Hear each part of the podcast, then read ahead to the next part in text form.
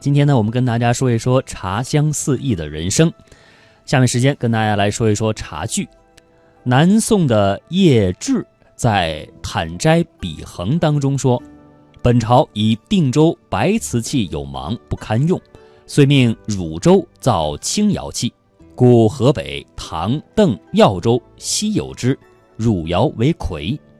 这个记载啊，就说明汝窑在当时呢是接受了宫廷的任务，开始烧造汝官窑器。这就使北方青瓷的技术成为了全国最为出名的了。我们知道，咱们中国的英文就是 China，啊，它的另外一个解释呢就是瓷器，所以我们中国是瓷器的故乡。如今呢，传统的制瓷技术经过现代制瓷人的传承和创新，焕发出了新的生机。那汝窑也是如此。为了更好的为听众朋友介绍汝窑的茶具的特点，那记者来到了北京潘家园的卓雅堂，采访了负责人李春生。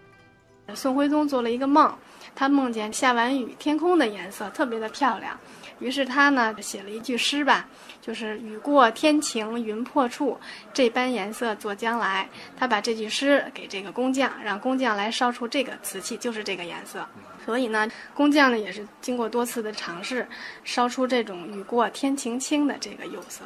这个釉就是这个汝窑，现在咱们汝窑的釉色，它是靠这个高温，通过这个釉水的配比，它是烧出来的，而不是说是去配色配出来的。因为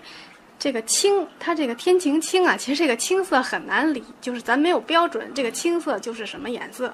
它不像什么红色呀，比如有暗红啊，有深红或者是枣红啊，青色它是没有一个标准的，而且在咱们这个色系里，它是没有一个颜色叫青色的，所以它是也是根据这个温度和这个釉水的这种烧制以后它产生的变化烧出来的这种青色。